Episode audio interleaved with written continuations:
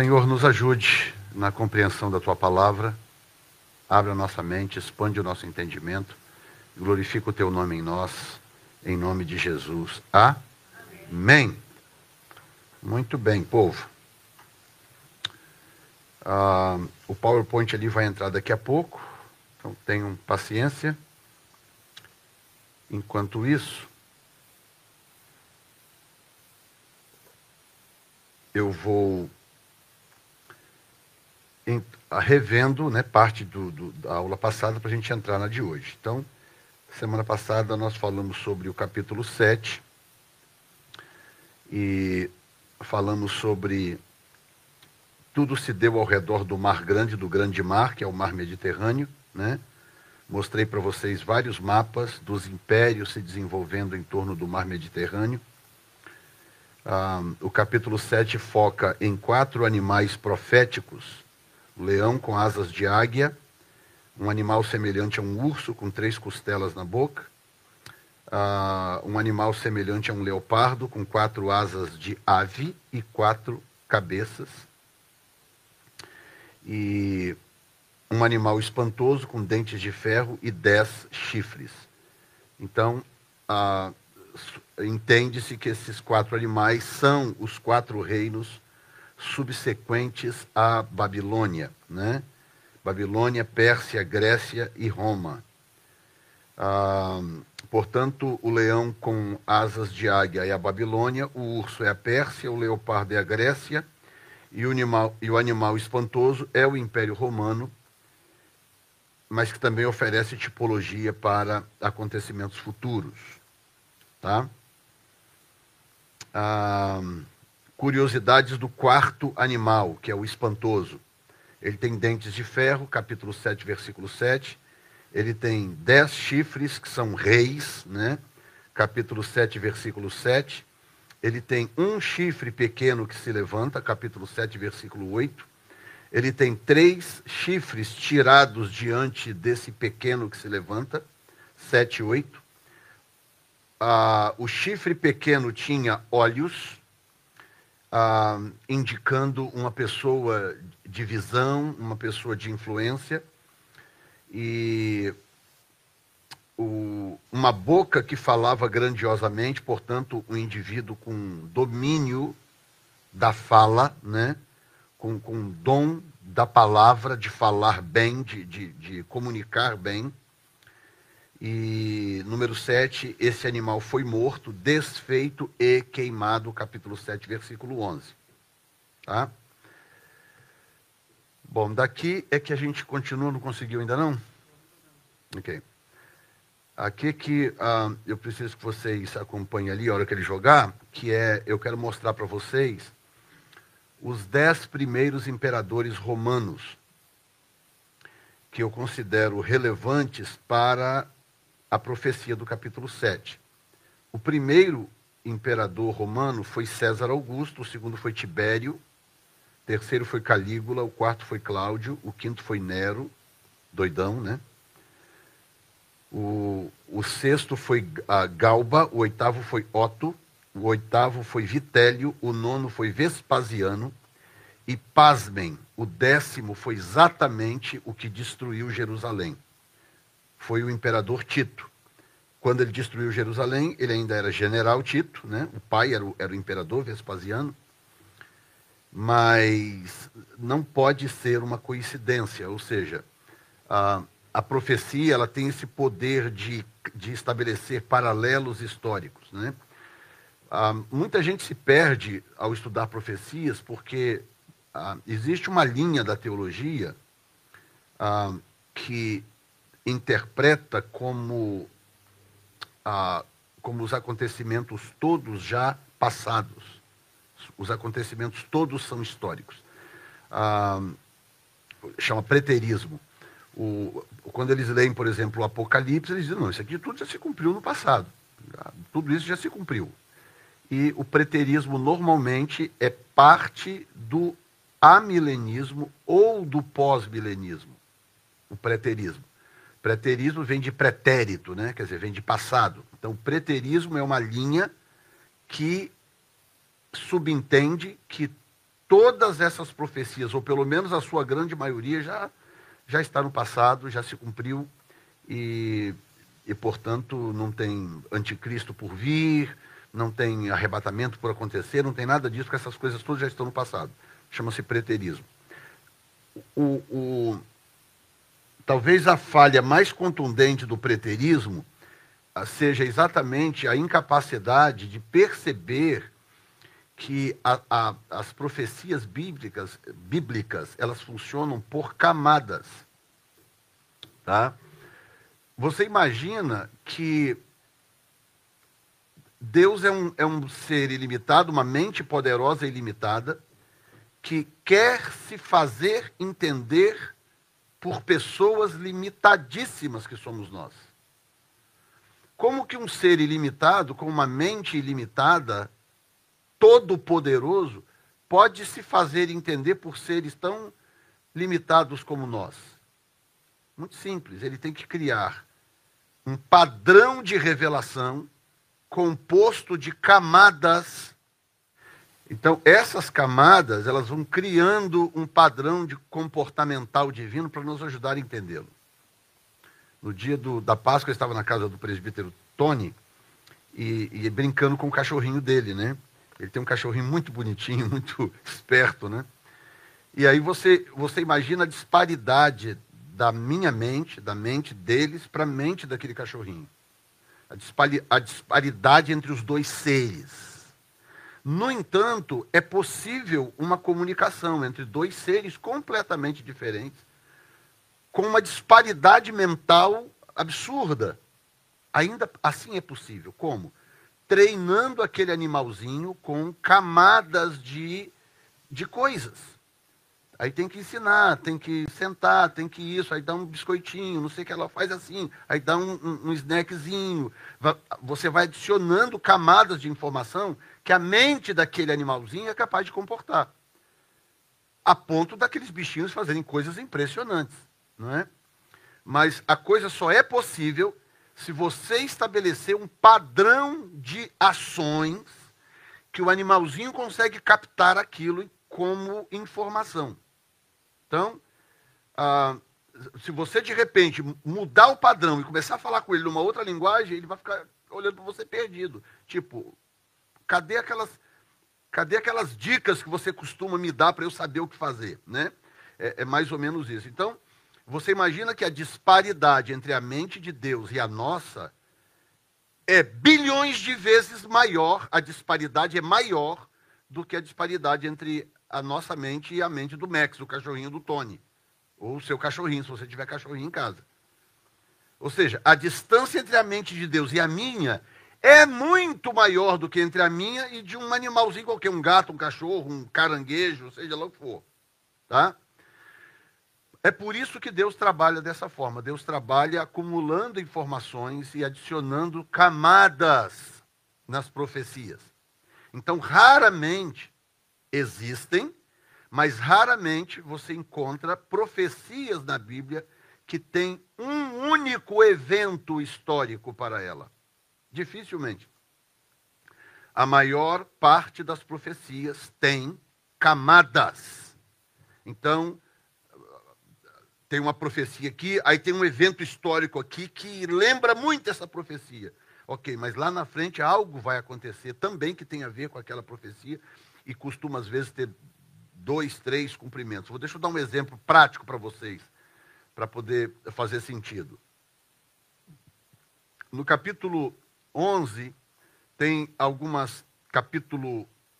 Ah, na verdade, começa no capítulo 9, começa no capítulo 8, nós vamos entrar agora, depois a, a, a deixa né, é repetida no 9, e no 11 tem um pouco mais de detalhes sobre um acontecimento histórico que profanaria a casa de Deus, que seria um sinal de que o anticristo estaria na terra. Não é? Daniel foi o que melhor falou desta profanação, desta, desse sinal para se identificar que, que, que realmente determinada profecia está se cumprindo. Muito bem, ao longo da história aconteceu algo muito semelhante com aquela profecia. um dos imperadores do, do Império Grego dividido, né? eu vou falar sobre ele aqui agora, um dos imperadores desse Império Grego que foi dividido em quatro partes, ah, invadiu Jerusalém, dominou Jerusalém durante muito tempo, depois invadiu Jerusalém, entrou no templo e sacrificou uma porca no altar, que era definitivamente proibido.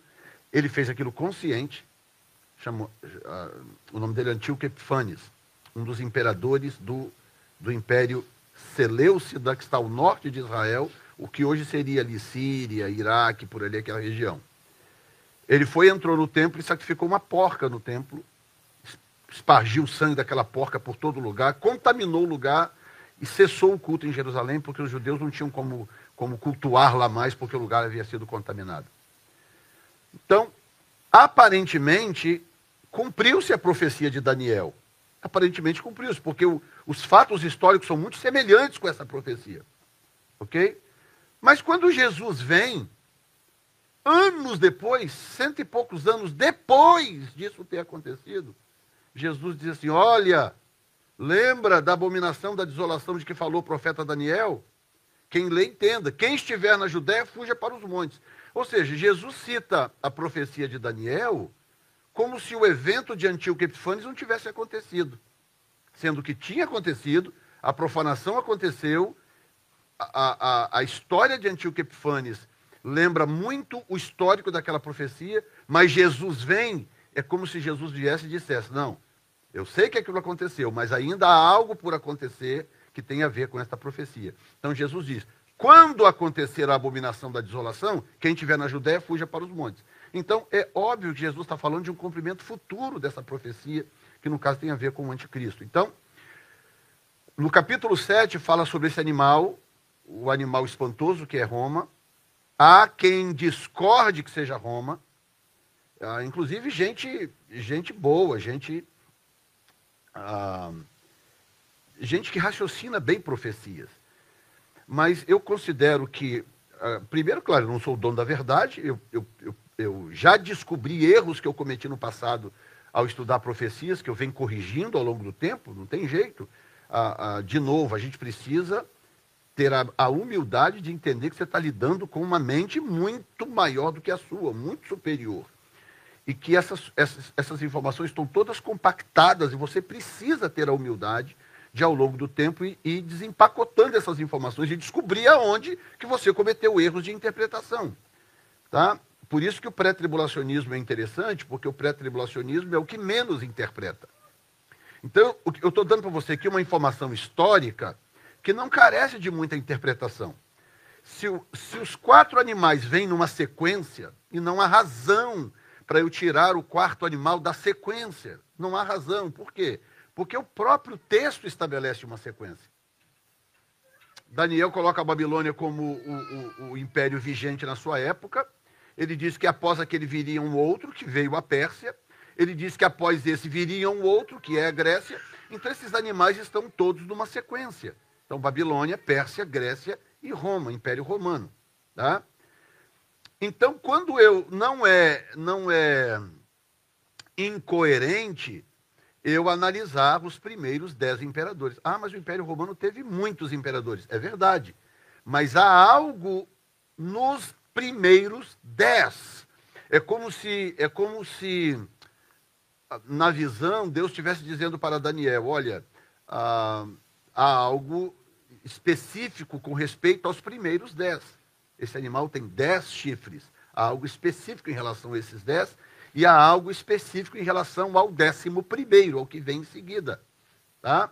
Então, se os dez primeiros imperadores romanos fossem apenas imperadores, sejam bons, sejam maus, mas apenas imperadores que passaram pela história, tudo bem, não teria muito o que analisar.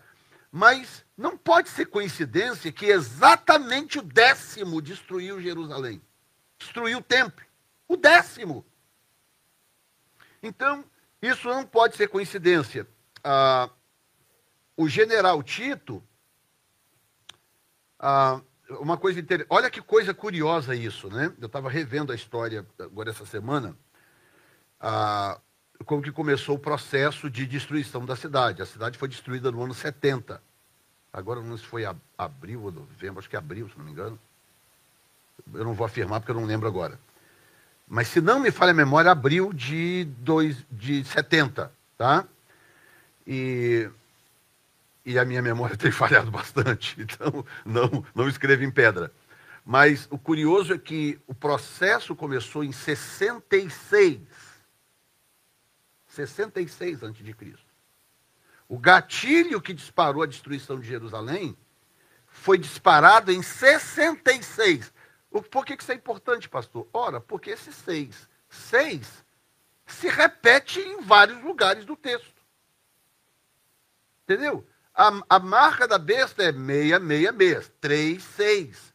A, a, a, a dimensão, as dimensões da estátua de Nabucodonosor é 60 por 6, 6, 6. Aí vem o décimo imperador, dessa visão de dez reis, o décimo destrói Jerusalém e o gatilho é disparado em 66.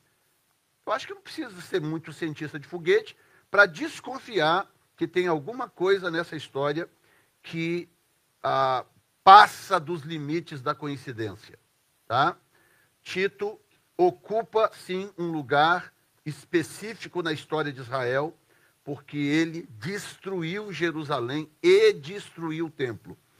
A, a, destruição do templo de Salomão durou um período curto até, porque foi destruído ah, quando Nabucodonosor invadiu a cidade, o povo ficou fora cerca de 60 e poucos anos, chegou a dar 70 anos completos, e eles voltaram e começaram a reconstruir o, o templo, levaram mais um, alguns anos. Então foi coisa de 70 e poucos anos, 80 anos mais ou menos, que o templo ficou destruído. Tá? Aí Zorobabel veio reconstruir o templo, passou um tempo, veio Herodes, a dinastia dos Herodes, e eles então ampliaram o templo de Jerusalém, que era o templo que Jesus conheceu na sua época que ele esteve aqui na terra. Tá? O que, que acontece? Tito veio destruir o templo em, no ano 70 e o templo continua destruído até o dia de hoje. Então nós estamos falando de dois mil anos praticamente, quase dois mil anos, em que o templo foi completamente destruído. Você chega lá, a única coisa que tem é um muro que não fazia parte do templo, é o muro da parte oeste do complexo, porque ah, o rei Herodes, os Herodes, né? Herodes o Grande, pegou o templo que Zorobabel havia reconstruído depois da volta do cativeiro babilônico e ele então investiu naquilo ali. Tem uma história que eu não vou contar por causa do tempo. Ele investiu naquilo ali e ao redor do templo, aqui está o templo, ao redor do templo ele construiu um complexo imenso. Tá? Então o que sobrou é um muro desse complexo, não tem nada a ver com o templo. É um muro desse complexo do lado oeste é onde você vê na televisão aqueles judeus ali naquelas pedras ali orando ali o tempo todo. É aquele muro ali que sobrou. Tá? Dia e noite. O que sobrou foi aquilo ali. Ou seja, do templo mesmo nada. Setembro, é isso. Setembro, obrigado. Então, ah, eu quero que vocês percebam aqui que há um padrão nesse negócio. Há um padrão. Porque vários personagens da história, eles servem como tipologia do anticristo. Tá? Então, eu tenho Tito, que é um tipo do anticristo. Eu tenho, começa lá atrás, eu tenho uh, Nabucodonosor, que é um tipo do anticristo, que invadiu a cidade, destruiu o templo. Lá. Eu tenho uh, Antíoco Epifanes, um imperador grego, do, do, do, da, da, parte Seleucida, lá em cima, na Síria que contaminou o templo, matou judeus e tal, é um tipo do anticristo. Eu tenho Tito, que é um tipo do anticristo. Eu tenho Nero, que é um tipo do anticristo, antes de, de Tito, né? Eu tenho Nero, que é um tipo do anticristo. Calígula é um tipo do anticristo. Calígula tentou colocar uma estátua dele mesmo no templo. Né? Não sei quem conhece essa história. Ele era um Calígula era um cara doido, né? Mesmo, um cara, ele tinha problemas mentais, né? E, e, ele tinha, apesar de que, apesar dos imperadores romanos, de um modo geral, se acharem deuses, mas tiveram dois imperadores que realmente desenvolveram uma síndrome de, de, de, de messianismo, de divindade. Um foi Calígula e o outro foi o que vem exatamente depois de Tito, que eu vou falar dele agora. Porque a, o, o, o, capítulo 7 fala de um animal espantoso com dez chifres e um chifre pequeno que surge dentre esses, da, dos, depois dos dez, e aí vem a profecia do chifre pequeno. Tá? Então Calígula tinha um problema mental mesmo, ele literalmente se achava um deus, a encarnação de um deus. Ele era doido, ele matava as pessoas, ele não gostava da pessoa, ele mandava matar, ele fazia umas doideiras. E aí, uma das maluquices que ele resolveu fazer é que, ao visitar Jerusalém, ele ficou intrigado com a religião judaica. Por que, que eles só adoram Deus? Por que, que, por que, que eles não têm o imperador como, como, como um Deus aqui, etc. Né? E aí ele resolveu, então, mandar colocar uma estátua dele no templo de Jerusalém. Olha que doideira. ah, foi uma confusão sem fim. Aquilo deu um, um, um, bafafá e rebelião. E os zelotes se levantaram, aquela coisa, morreu gente, um, uma doideira, né? Então o cara era meio doido. Depois de Calígula, veio exatamente o próximo cara, que é o que eu considero o cumprimento parcial do chifre pequeno do capítulo 7. Tá? Domiciano, ele foi imperador romano. Escuta essa. Quando João escreveu o Apocalipse na ilha de Pátimos. Ou, ou, ou seja, já está muito longe do fator coincidência esse negócio. O décimo imperador é o que destruiu Jerusalém. E o décimo primeiro é exatamente o cara que tentou matar João jogando ele num tacho de azeite fervendo. E aí o que que o, que que o, o texto diz? Eu vou agora lá para o texto. Eu não tenho como jogar todo o texto ali, porque é texto demais para colocar no PowerPoint. Daniel 7. Olha só.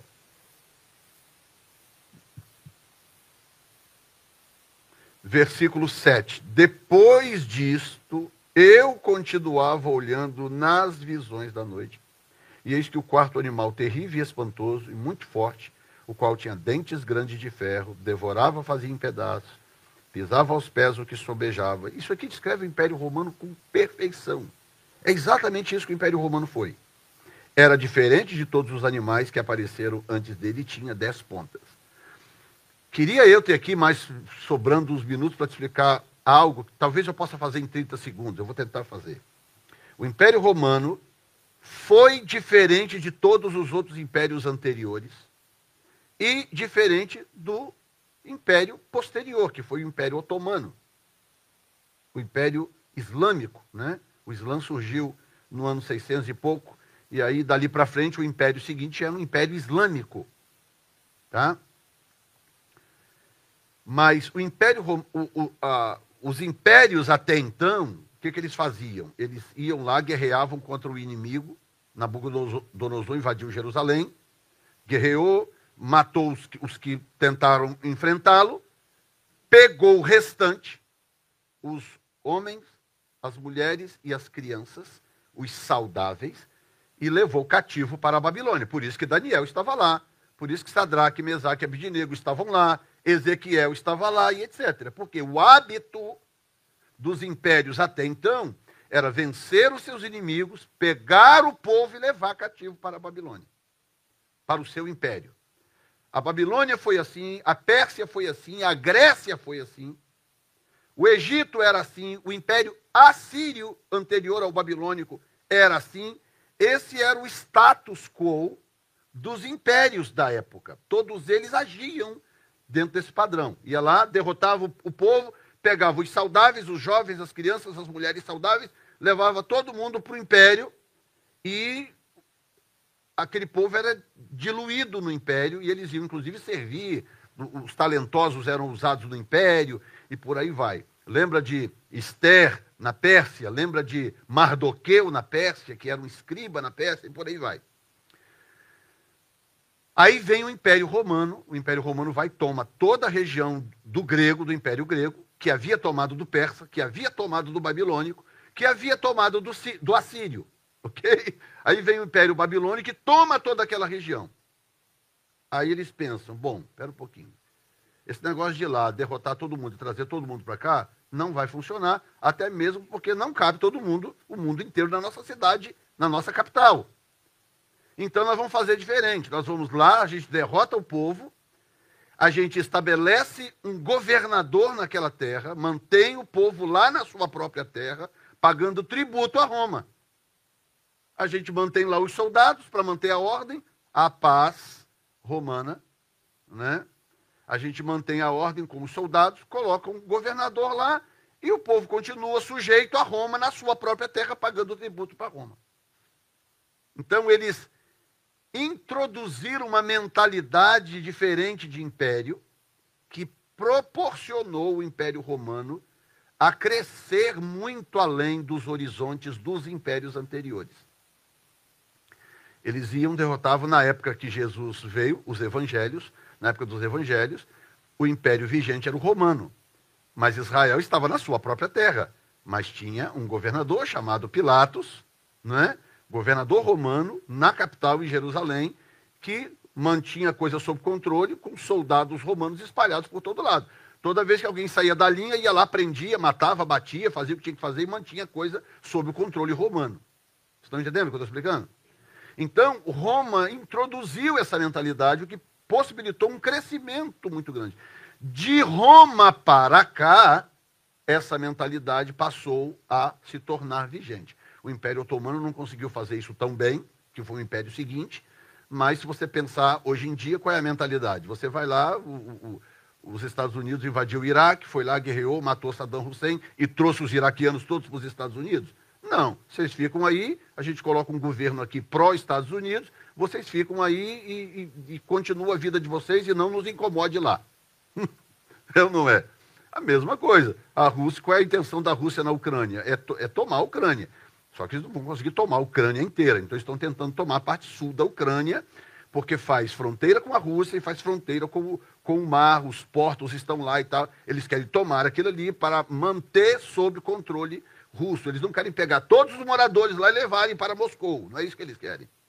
Ou seja, depois do Império Romano, passou a ser o status quo, essa mentalidade ah, imperialista de influência através da mentalidade dos governadores, que futuramente isso também expandiu para o que hoje nós conhecemos como ah, embaixadores. Né? Os embaixadores de hoje, a, a, mentalidade moderna do embaixador hoje vem dessa mentalidade an, antiga, primitiva, dos governadores estabelecidos pelo Império Romano. Então, a nação vai e coloca um, um, um, um embaixador dela dentro de um outro país, para poder atender os, os, negócios da sua própria nação, os seus cidadãos expatriados etc, etc. Enfim, estou mostrando para vocês mais ou menos que, que tudo isso tem um rastro, isso não, essas coisas não surgem do nada. Há um rastro que vai levando numa determinada direção. E por que, que esse animal do capítulo 7 ele é espantoso, ele é diferente, ele se destaca dos outros? Porque o Império Romano foi tudo isso.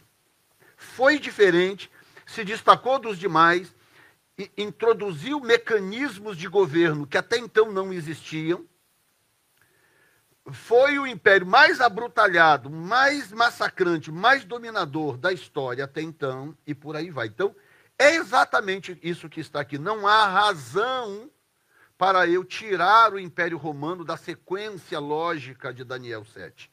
Eu tirar o Império Romano daqui, eu estou cometendo um erro que vai me desviar lá na frente nas minhas interpretações. Eu não posso fazer isso. Tá? Pois não. Microfone para sua voz brilhar. Pastor, o Império Romano continua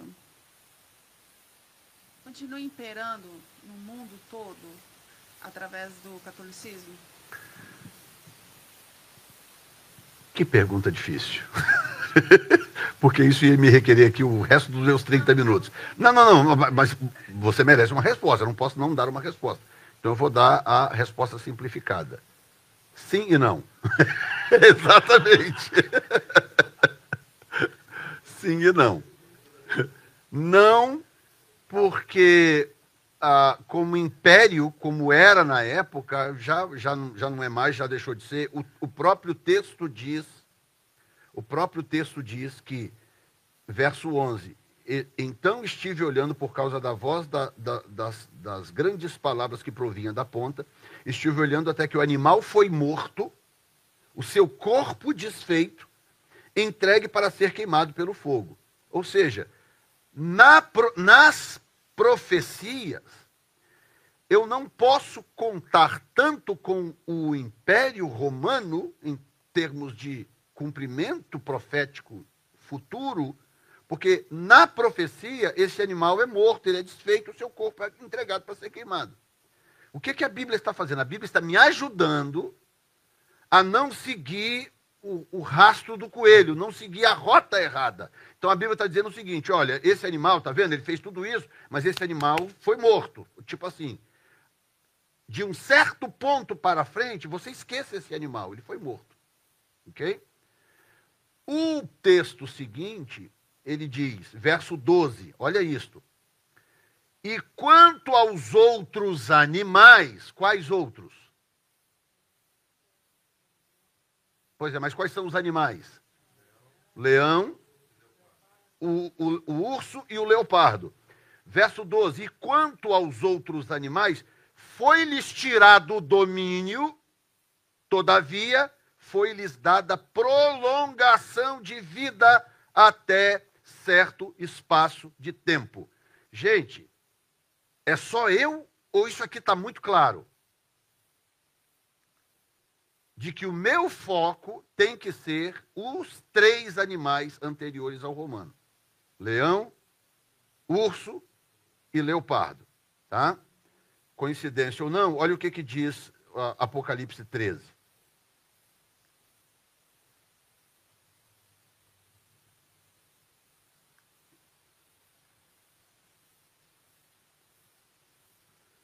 Apocalipse 13. E pus-me sobre a areia do mar e vi subir do mar uma besta que tinha sete cabeças e dez chifres, e sobre os chifres dez diademas, e sobre as cabeças um nome de blasfêmia. Pausa antes de avançar.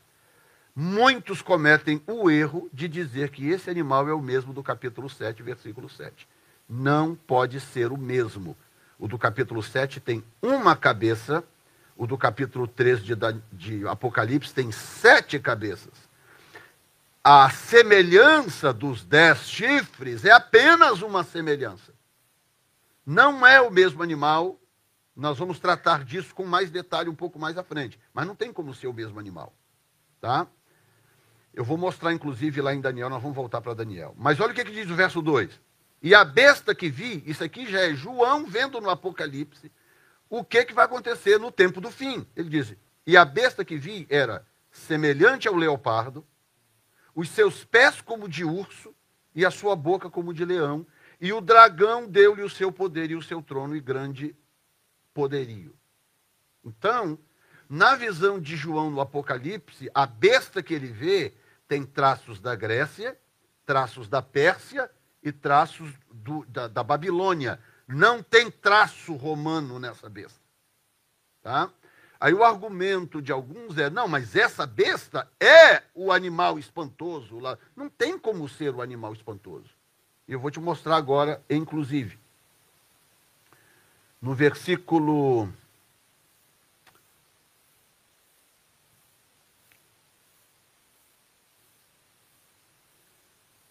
Ah,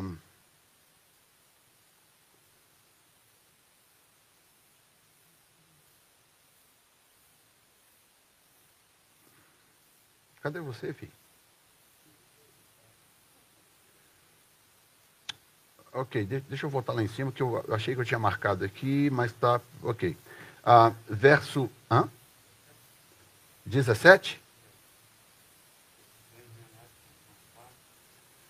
Não, não é esse texto, não. É, eu, eu vou, é outro que está aqui um pouco mais acima. Eu vou ler, eu vou ler de cima para baixo, que a gente vai tropeçar na expressão que eu estou querendo. Tá? Ah, depois disso, eu continuava olhando as visões da noite, da, Daniel 7,7. E eis aqui o quarto animal terrível e espantoso, muito forte, o qual tinha dentes de ferro Ele devorava, fazia em pedaços, pisava aos pés, o que sobrejava era diferente de todos uh, que apareceram antes dele, e tinha dez pontas. Então, primeiro, ele não menciona sete cabeças, ele diz dez pontas. Estando eu uh, considerando as pontas, eis que entre elas subiu outra ponta pequena, diante da qual três das pontas primeiras foram arrancadas, que é interessante isso aqui em relação a Domiciano, talvez eu encerre falando sobre isso. E eis que nesta ponta havia olhos como olhos de homem e uma boca que falava grandiosamente. Tá? Continuei olhando até que foram postos uns tronos. É, essa é a parte que confunde alguns, porque eles pensam o seguinte: bom, se logo depois dessa ponta pequena o, o, o julgamento começa, então essa ponta pequena tem que ser o anticristo. Então, é um erro comum por causa daquilo que eu expliquei semana passada. As pessoas não conseguem entender nas profecias, principalmente as antigas, quando que o profeta está falando dos picos dos montes. Ele está ignorando os vales, porque ele está muito lá atrás na visão profética, não dá para ele falar dos detalhes que estão entre os picos. Estão entendendo? Então, quando Daniel, Daniel fala da, da ressurreição, no capítulo 12, ele fala da ressurreição dos salvos e dos, e dos ímpios. Ele fala como se elas acontecessem ao mesmo tempo.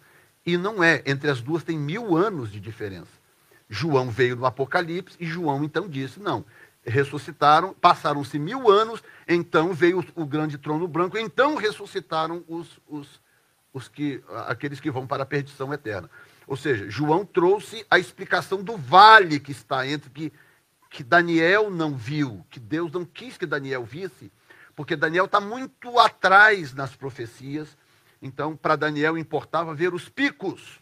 Então, o que Daniel está vendo aqui são picos. Ele está vendo o que aconteceu com o Império Romano, e então ele está vendo o pico seguinte, que é o pico do julgamento, que aconteceria muito tempo depois. Tá? Ele diz um rio de fogo que emanava e tal. Verso 11. Escuta isso.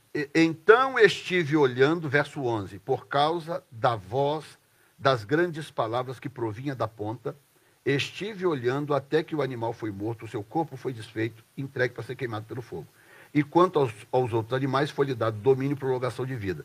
Eu estava olhando nas minhas visões da noite, e eis que vinha na nuvem do céu um como o filho do homem, e dirigiu-se ao ancião de dias, e o fizeram chegar até ele. Aliás, por que, que os, os, os fariseus ficavam possessos quando Jesus referia-se a si mesmo como filho do homem? Ah, o filho do homem veio para isso. Não, o filho do homem vai fazer aquilo. O filho do homem. Por que, que eles ficavam possessos? Por causa disso.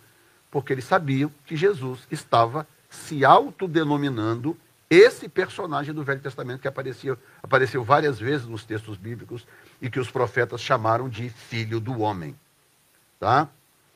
Ah, ah, e, é, e, é, e, é, muito simples. Por que, que eles chamavam de filho do homem? Porque dentre as visões angelicais que eles tinham, eles viram muitos anjos, todos os profetas tiveram visões angelicais. Esse personagem era diferente, porque ele era humano, ele tinha aparência humana, diferente dos anjos. Os anjos ah, têm aspectos humanos que lembram o ser humano, mas eles não são humanos né? eles não são humanos. Tem diferenças. Há diferenças nos anjos para os homens. Já esse personagem não, ele tinha características humanas, ele aparecia nas visões com características humanas. Então os profetas não sabiam exatamente o que, que era aquilo, quem era aquele personagem, então eles chamavam de filho do homem, para destacá-lo dos anjos que apareciam também nas visões, com asas, com quatro rostos, com isso, com aquilo. Aí no meio dessas visões aparecia um personagem que era humano. Eu caramba, quem é esse cara, né? Vou chamar ele de filho do homem. Aí Jesus vem nos evangelhos e começa a falar, não, porque o filho do homem será entregue na mão dos pecadores, porque o filho do homem não sei o que lá, porque o filho do homem vem salvar o que se havia perdido. Aí ele começa a se denominar filho do homem. Tá? Essa aí eu, eu dei de graça para vocês.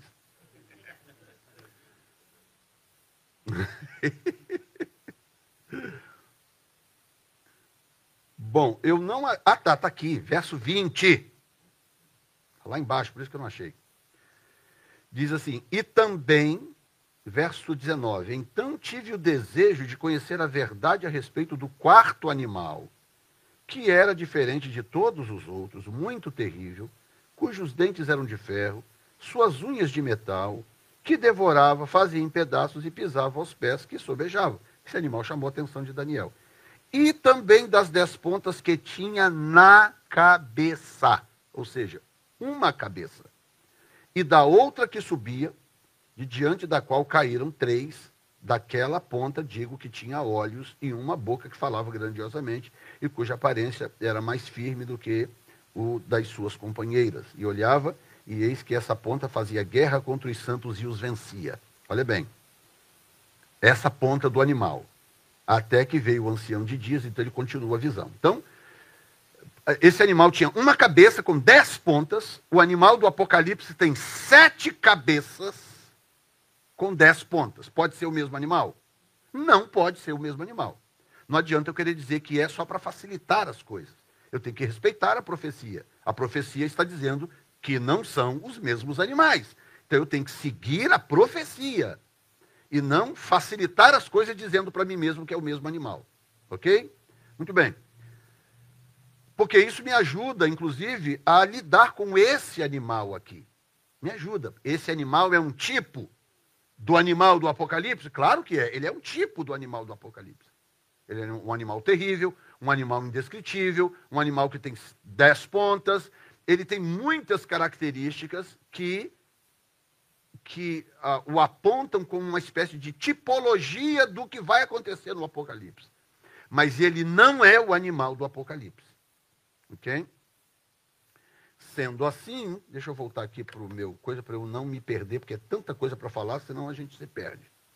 Muito bem, Domiciano, de 81 a 96, filho de Vespasiano, irmão de Tito, matou seu irmão. Há uma teoria de que Domiciano acelerou a morte de Tito, né?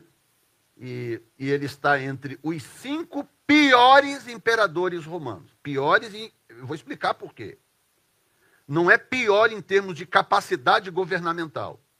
Em termos de capacidade governamental, ele está entre os três melhores. O cara era uma sumidade, ele era um grande orador, Vai somando aí o que, é que o texto diz. Ele era um grande orador, ele tinha um poder administrativo muito grande, ele pegou o império, não estava tão ruim, mas o império veio de algumas guerras de Vespasiano, o seu pai, aí veio Tito, prolongou algumas guerras, tentou inclusive dominar uma região ao norte, que hoje seria a, a, a que futuramente passaria a ser as tribos germânicas, que depois ah, deram origem à Alemanha, Holanda, aqueles, né, os países bálticos, chamados bálticos, a Alemanha não é báltico, mas aquela região dos países bálticos. Ah, o curioso é que o Tito tentou, não conseguiu, aí veio então Domiciano. Domiciano foi conseguiu dominar a região que o pai e o, e o irmão não conseguiram dominar. O pai e o irmão tiveram ah, problemas com o Senado. Roma era, era, um sistema de governo interessante, não vou entrar nisso agora, mas o, o imperador tinha poderes de imperador, mas esse poder ele era muito, ele era muito castrado, ele era muito diluído por causa da influência que o Senado tinha. Né? Foi o Império Romano que trouxe essa noção que nós temos hoje de governo. Né? Presidente, Câmara, Primeiro-Ministro, Senado, essa coisa toda. Esses, exceto a, a monarquia, a monarquia, não a parlamentarista, a monarquia, a monarquia absoluta, o, os outros sistemas de governo, todos que nós conhecemos hoje no mundo, eles são presente do Império Romano. O Império Romano que trouxe esse sistema de governo que nós conhecemos hoje. Esses sistemas de governo que nós conhecemos hoje. Então, o Senado tinha uma influência muito grande sobre o povo, porque o Senado, os senadores eram políticos, né, escolhidos dentre o povo, eram pessoas de influência no meio do povo. Então, o, o, o, o imperador sem popularidade entre o povo, entre o império, ele era um cara praticamente sem influência. Então, ele tinha que fazer média com o Senado para ele manter popularidade entre o povo a razão do porquê Roma também popularizou tantos jogos, as, as arenas, os, os, espetáculos, né? Desfile de escola de samba. Né? É, Para você ter uma ideia como que a nossa cultura é influenciada por aquilo que o Império Romano fez. Nada é novo debaixo do céu. Tá? Essa ideia de pão e circo, isso vem do Império Romano.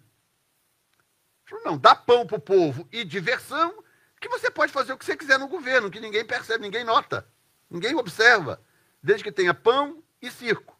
Essa mentalidade vem de lá. Então, todo dia tinham lutas no, no, no, Coliseu, todo dia tinha. Não era só no Coliseu, né? As, as, os, as regiões também tinham suas arenas e tal. Ou seja, eles mantinham o povo entretido para manter a popularidade. Domiciano, ele conseguiu fazer algo que até então ninguém tinha conseguido fazer. Ele conseguiu manter uma grande popularidade com o exército e com o povo e manter o Senado cativo a ele.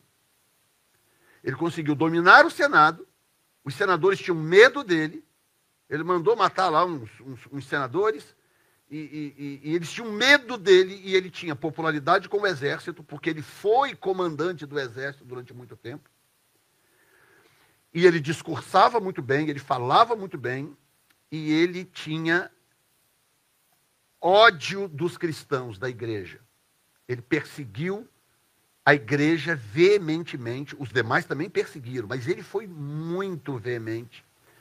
E foi ele que mandou matar João, o apóstolo João do Apocalipse. Ele não conseguiu, mas foi ele que mandou matar o apóstolo João. Jogaram ele num tacho de azeite fervente. Deus interveio, ele não morreu. Não há muitos detalhes disso, mas o fato é que ele saiu vivo dessa experiência e então foi isolado na ilha de Patmos e lá ficou até a sua morte, onde ele teve as visões do Apocalipse. Tá?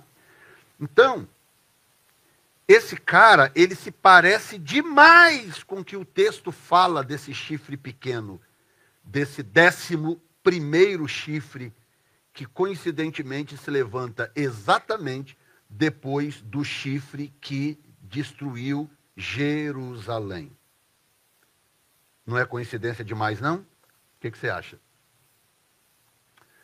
Então, Domiciano pode ser, ou Domiciano é o chifre pequeno histórico do capítulo 7. Isso significa que o chifre pequeno do capítulo 7 não serve como tipologia para o anticristo? Não, não significa isso. Aliás, serve muito bem. É isso que eu tento explicar, essas camadas proféticas. Ou seja, pra, para que entendamos quem será o anticristo e como ele vai agir, eu tenho vários tipos na história para olhar e falar: caramba, esse cara vai ser mal. Esse cara vai causar um estrago. Porque quando eu vou olhando ao longo da história, eu tenho vários tipos, tanto bíblicos como históricos, no caso de Hitler, que servem como tipos do anticristo para eu saber. Por isso que Jesus falou: olha, a grande tribulação está vindo aí, é um período de sofrimento como nunca houve, nem jamais haverá. Por quê? Porque o anticristo vai ser a somatória de todos esses cabras maus que surgiram ao longo da história, que servem como tipologia para o que o anticristo será no futuro. Entendido até aqui? Amém ou não? Comentário, poesia? Música. Hã? Não tem, não tem como voltar. Algum comentário, gente? Pergunta? Se não há, significa que vocês entenderam tudo até agora.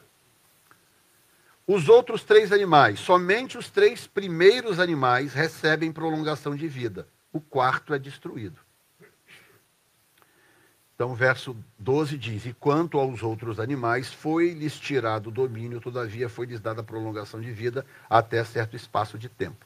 Isso vai ficar mais claro no capítulo 8 em seguida. Talvez eu só introduza ele, não vai dar para falar do capítulo todo, mas isso vai ficar claro. Ah, por quê? Então, bom, já está em parte claro, porque o Apocalipse agora diz que a besta do tempo do fim ela se parece com um leopardo, ela tem boca de leão, olha a coerência. A boca fica onde?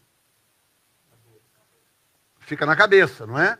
Então, na, na interpretação da estátua, o que, que Daniel diz para, para o rei da Babilônia? Tu és a cabeça de ouro. Não é? Então, a besta parece com o leopardo, ou seja, o formato geral da besta parece com o leopardo, mas a boca é de leão. A boca, a boca fica na cabeça. A boca é de leão e os pés são de urso. Tá? Então, se você olhar para as patas de um urso e comparar com qualquer um dos felinos, o urso ganha disparadamente. As patas de um urso é isso aqui, ó, uma coisa absurda. E as unhas de um urso é um negócio impressionante. Diga.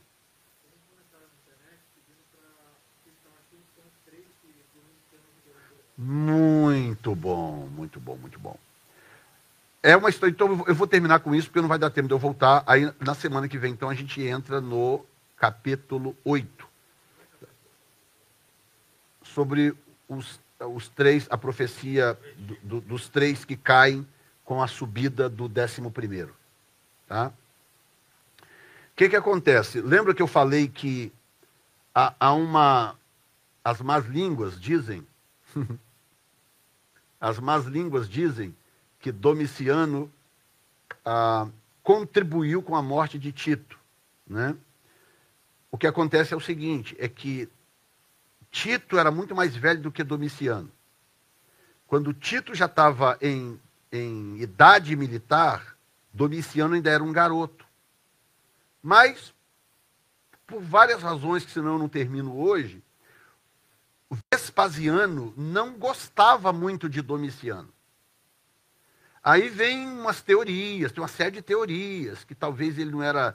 Ele, ele foi filho de, um, de, uma, de, uma, de uma aventura de, de Vespasiano. Aí tem várias teorias de que uh, ele não se parecia com o pai. Tem, uma, tem um monte de histórias aí que não vem ao caso. O, que, o importante é que o pai, o imperador Vespasiano, não gostava de Domiciano mas amava Tito. Então, ele deu para Tito posições de, de proeminência, né? tanto que quando Jerusalém caiu, o general era Tito, ainda um garoto novo, um rapaz novo, mas já era general de uma das legiões romanas, que na época era um big deal, era um, era um grande negócio, porque era inclusive degrau ou degraus para quem tivesse ambição de se tornar imperador porque todo imperador romano tinha que ter habilidades militares. Então, Tito tinha isso, era esse indivíduo de proeminência, e o pai favorecia sempre o, o irmão. O, o, o, pai favorecia sempre Tito, irmão de Vespasiano. E Vespasiano cresceu meio que à margem de tudo isso, sem cargos de grande, uh, de grande imponência, de grande projeção, e ao que tudo indica, a história registra que a intenção de Vespasiano não era que Domiciano fosse o rei depois de Tito. Ele tinha lá um preferido. Olha só que coisa interessante, curiosa também a respeito desse animal. A dinastia familiar, a dinastia de César Augusto, o que é uma dinastia? É um período na história em que membros de uma família dominam num certo império. Né? Então, esse morre, o filho toma, esse morre, o filho toma. Então, essa dinastia de César Augusto termina onde? Em Domiciano.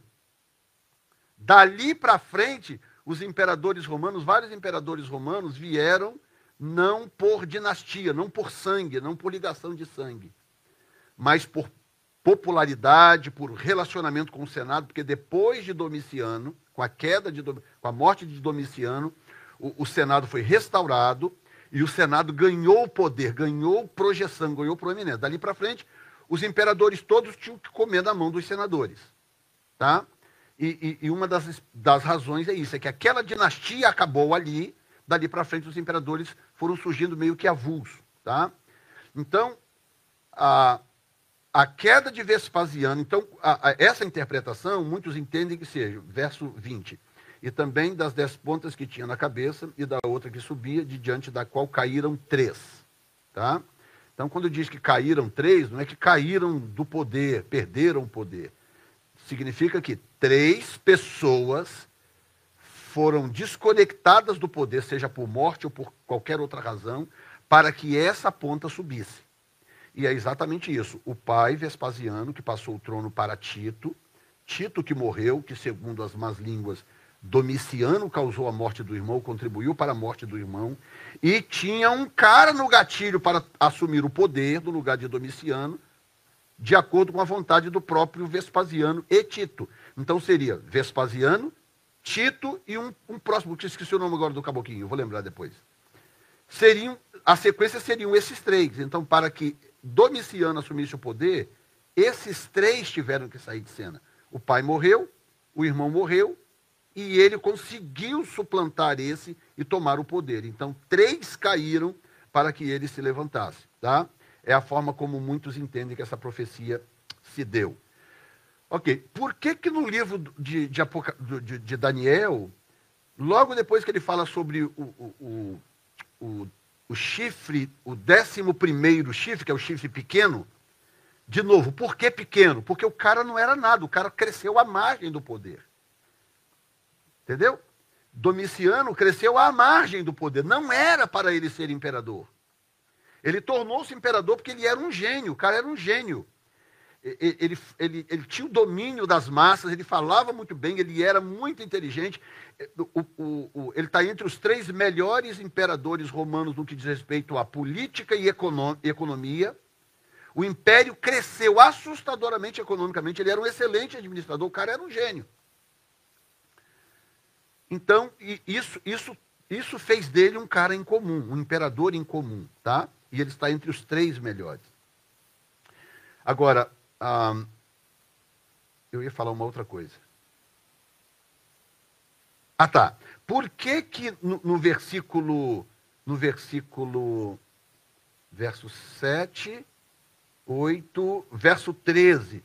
Ele estava olhando as visões da noite, aí ele vê julgamentos acontecendo, ele vê movimento no céu acontecendo. Tá? Isso foi, ele saiu em 96, foi quando, quando o Apocalipse foi escrito. 96 o Apocalipse. O que, que acontece? Como a dinastia encerra ali, o que, o que muitos entendem, eu também entendo dessa forma, que em Domiciano no fim do Império de Domiciano, houve um julgamento divino sobre o Império, o Império Romano. Houve um julgamento divino. Tá?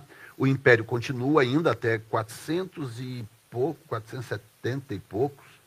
O Império ainda continua. Em 400 e pouco cai o Império, Babilon, o Império Romano como era. Aí ele se divide em duas vertentes. Lembra que na estátua são duas pernas de ferro? Então ele se divide em duas vertentes. O que hoje é a Itália, que, que, que tornou-se basicamente um centro religioso na época, e o, a ramificação do Império Romano na Turquia, hoje Turquia. Na época Constantinopla, hoje Istambul. Né?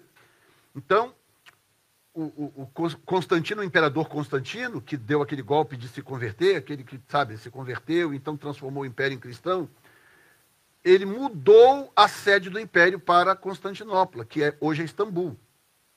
E aí, lá no norte, lá no, no, no, no norte, a coisa ficou como sendo um centro religioso. Pronto, o império não foi mais o mesmo. Dali para frente foi decadência, decadência, decadência, decadência, até 1550, mais ou menos, mil, mil, mil, 1500, mais ou menos em torno de 1500, então o império caiu, que foi quando o, o Império Otomano, já islâmico, invadiu Constantinopla, Turquia, tomou o, o império do, do, do, dos, dos, imperadores romanos e pronto, sumiu o imperador romano. Aí a, o império sumiu de fato como o próprio texto diz, esse animal vai ser queimado, destruído no fogo, vai desaparecer. Sumiu e aí então assume agora um novo império, o Império Otomano, que assumiu o controle de Israel e Jerusalém por quase mil anos. Mil. Muita gente não fala desse império pelo fato dele não aparecer na Bíblia, ele ser posterior ao fechamento da Bíblia. A, a, a, não, não tem história desse império na Bíblia, porque a Bíblia fechou antes mas tem uma profecia sobre ele que nós vamos ver um pouco mais à frente. Tá bom? Então seria mais ou menos isso. No capítulo 8, nós vamos falar então sobre os dois animais do capítulo 8, que aí você vai entender então melhor a função do império persa e do império grego nas profecias. Ou seja, o que, que, o que, que a profecia está fazendo? Ela está afu, afunilando. Então, do, do, do capítulo 2 até o 8, a, a profecia está afunilando para te ajudar a, a não se perder posteriormente com outras profecias que vão surgindo e sendo adicionadas. Tá bom até aqui? Amém ou não, gente? Então Deus abençoe vocês. Semana que vem, capítulo 8 de Daniel. Tá bom?